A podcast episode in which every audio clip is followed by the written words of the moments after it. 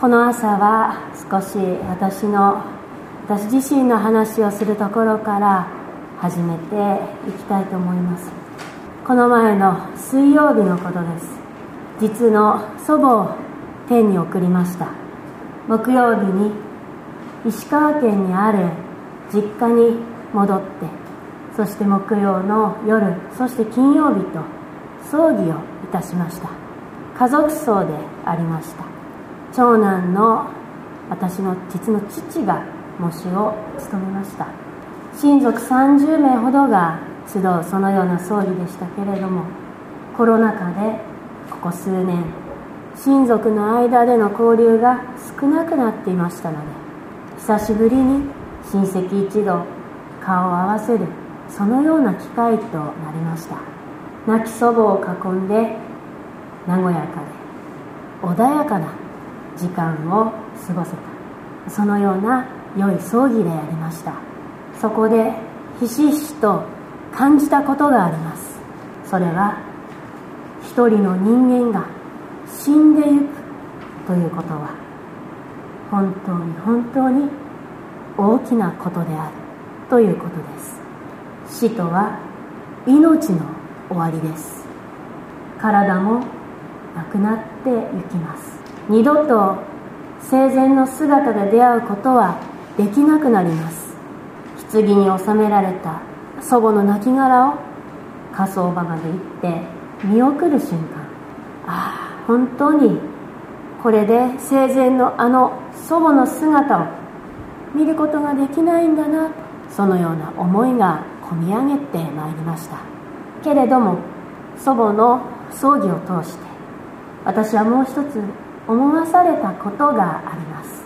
それは死は終わりではないということです。むしろ死は残された者たちにとって始まりであるということです。今回祖母の死によって葬儀に親族が集いました。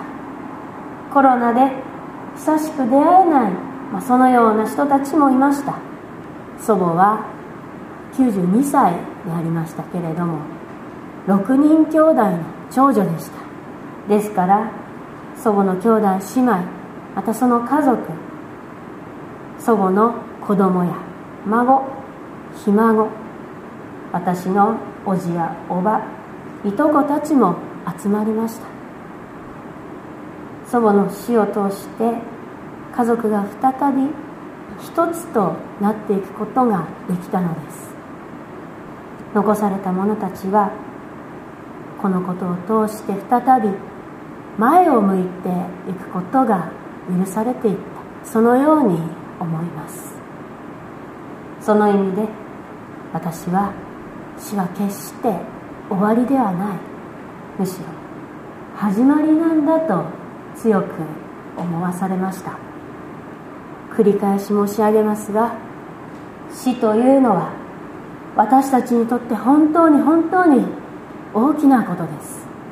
私たちは死の前では平等です。死を経験しないそんな人などこの世にはいません。そして死に対して私たちはただただ無力な存在です。ですから人は誰にとっても逃れられない。恐怖であるかもしれません。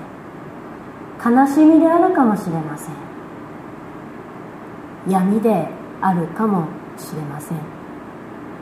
けれども私たちは私たち信仰者は忘れてはいけないのです。私たちの神様が自ら人となられてこの世へと来られたこと。そして最も最も苦しいそのような仕方によって死んで行かれたということそれがイエス様です。イエス様の十字架の死です。今ここに集う私たち一人一人は死にゆく存在です。誰もが死から逃れることはできません。けれども私たちに先立って人となられた神主イエス・キリストは自ら死へと進んで行かれたのです。ですから神様は人として私たちが人として味わう死への恐怖苦しみ痛みその闇を全て知っていってくださいます。ご自身が全てを経験されその全てを味わい尽くされたからです。そして死は終わりではありませんでした。人となられた神は死んだままではなかったのです。主イエス・キリストは死を打ち破って死に勝利されてご復活されました。死は終わりではなく始まりでありました。私たち一人一人の人間の死というものも確かに大きなことです。けれどもそれ以上の出来事が2000年前神様の救いの御業として成し遂げられました。神様は神様ご自身が人となって死んでそしてよみがえったのです。これによって私たちの救いの道が開かれました。主イエス・キリストを信じる者は死んでも生きる。この永遠の命が私たちにはっきりと示されたのです。本日与えられました御言葉。ガラテヤの信徒への手紙の3章15節以下はこの主イエス・キリストによってもたらされた。死を打ち破っていく闇を突き刺していく。一筋の光希望それがかつてより約束されていたことである。そのような話から始められていきます。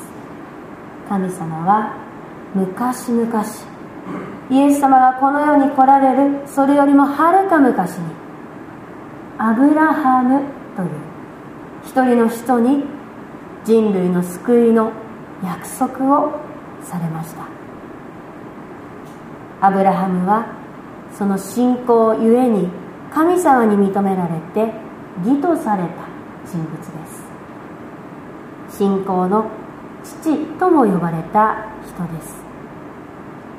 けれどもアブラハムは何か優れた才能があったような人ではありません。良い行いを積んでいたそのような人でもありませんでした。ただただ神様の一方的な選びによってアブラハムよと呼び出され召し出されそしてアブラハムは「はい信じます」と言ってその選びに応えていったのです。神様がアブラハムに与えた約束。それはこんな約束でした。あなたの子孫によって救いが実現する。パウロはアブラハムの子孫こそ主イエス・キリストであるとこの手紙において言っています。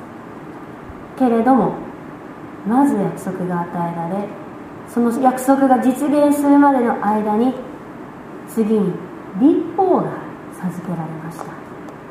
この手紙の17節によるとそれは神様がアブラハムに約束を与えた430年後のことであったと言われています。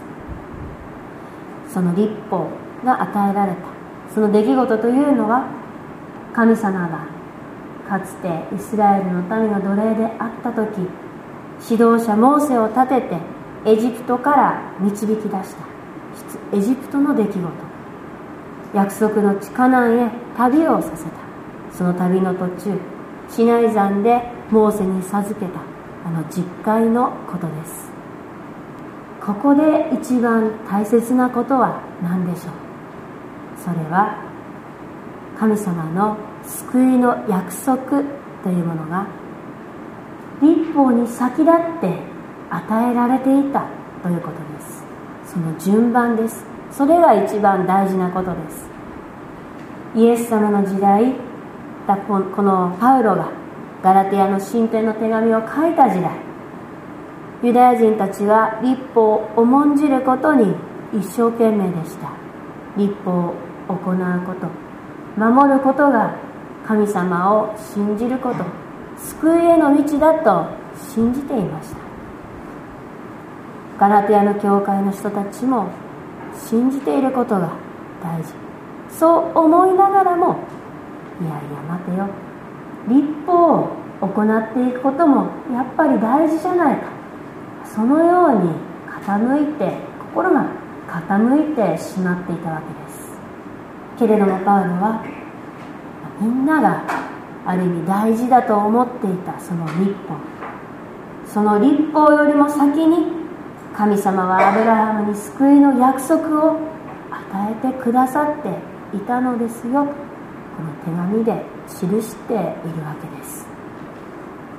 このことをパウロは15節において兄弟たち分かりやすく説明しましょう。このように書き始めます。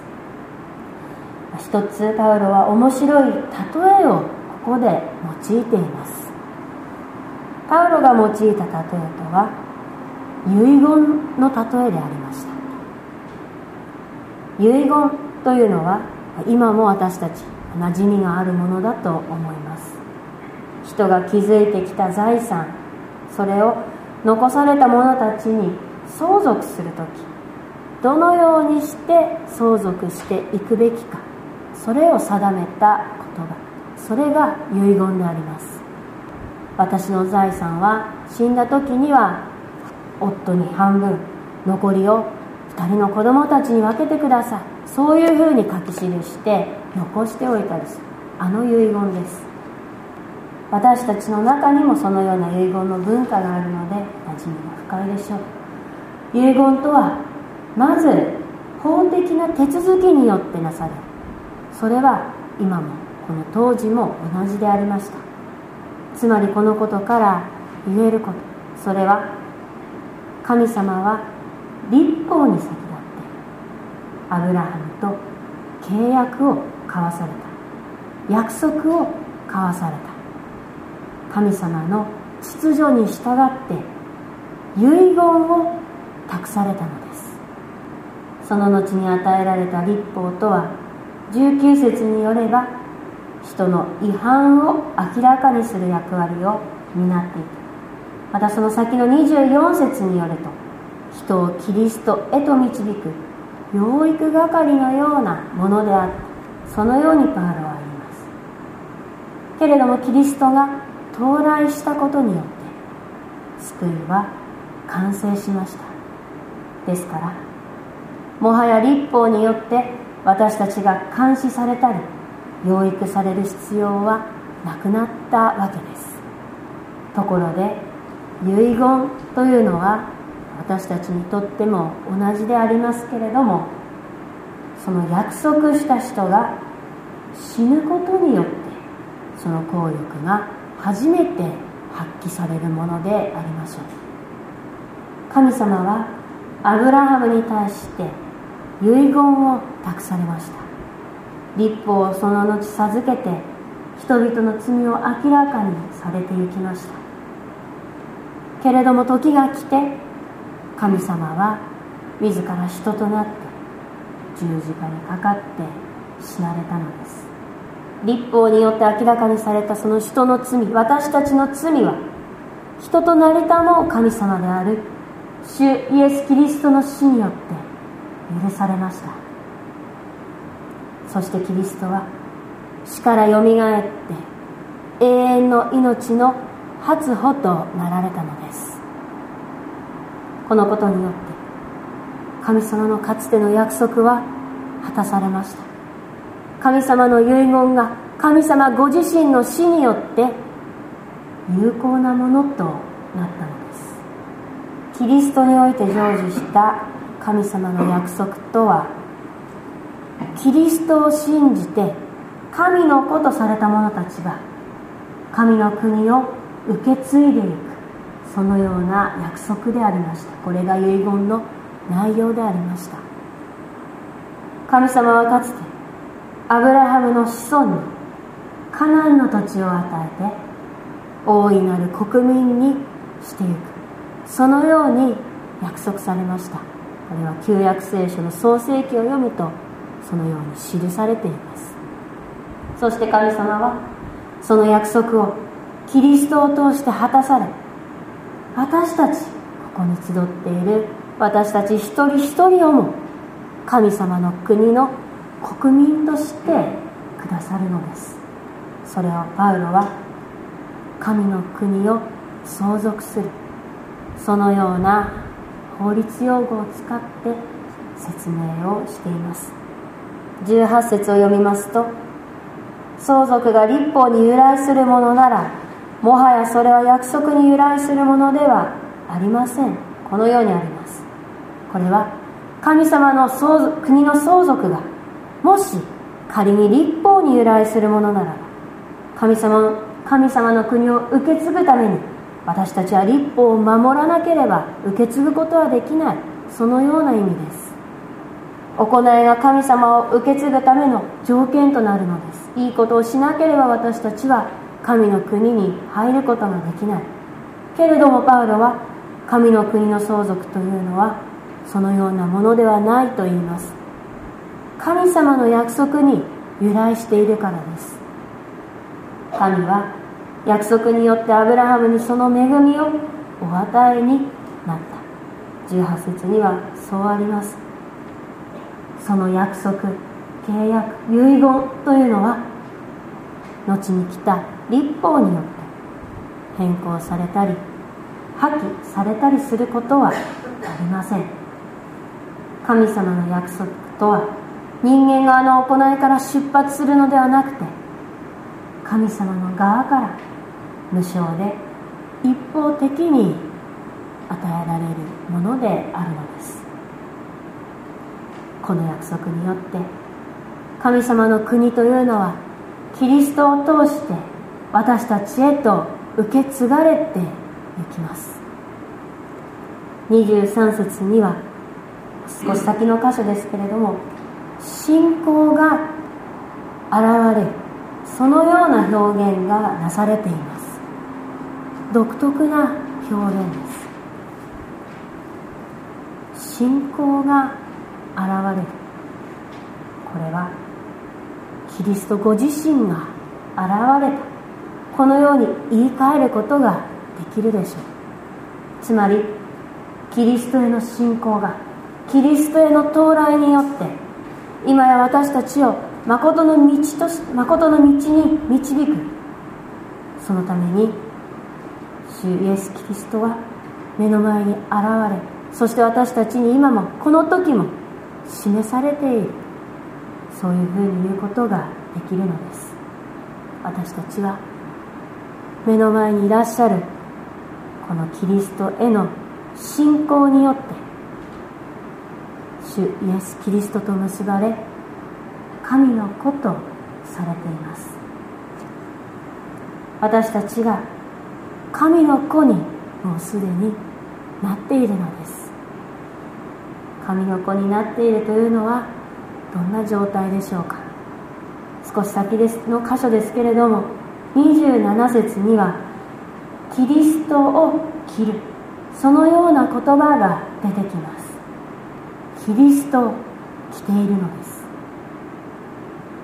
私たちクリスチャンは私たち信仰者はキリストを着ているのです。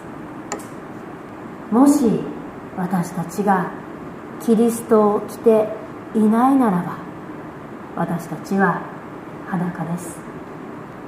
キリストを知らない人たちは自分たちの力で洋服になるようなものを作ろってその裸を覆っています。けれどもキリストを信じて神の子とされた私たちはキリストがその裸を覆ってくださっているのです。自分の力で頑張っていく。そのような生き方ではなくてキリストを着せてもらう。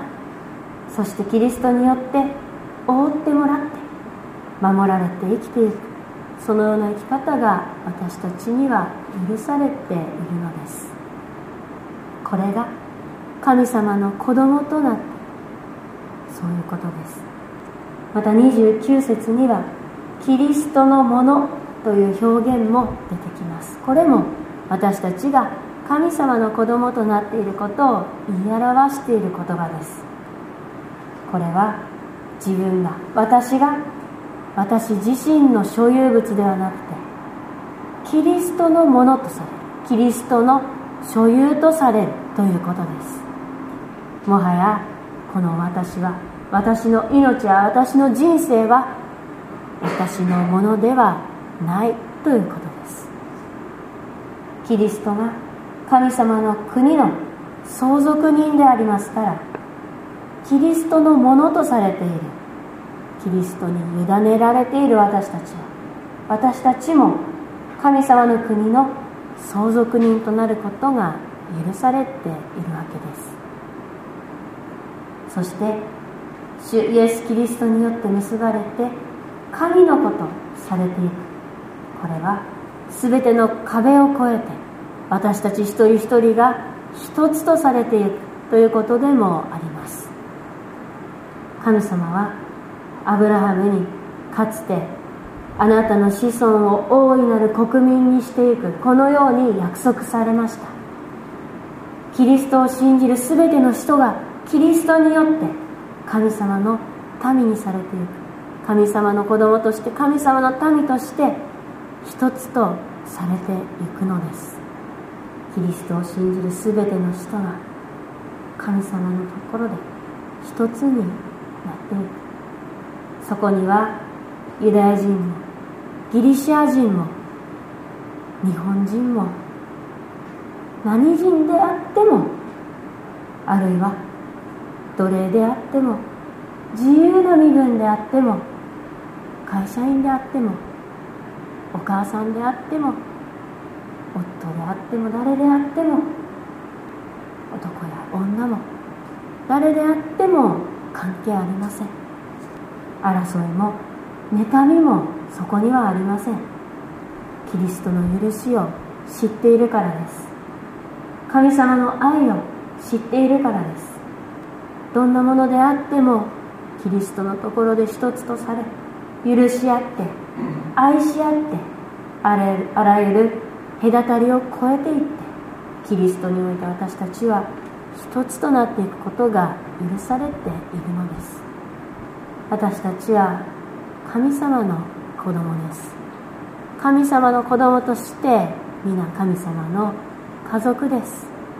私たちがお祈りをする時私たちは天の父なる神様とお祈りをします。神様を天の父であると呼びます。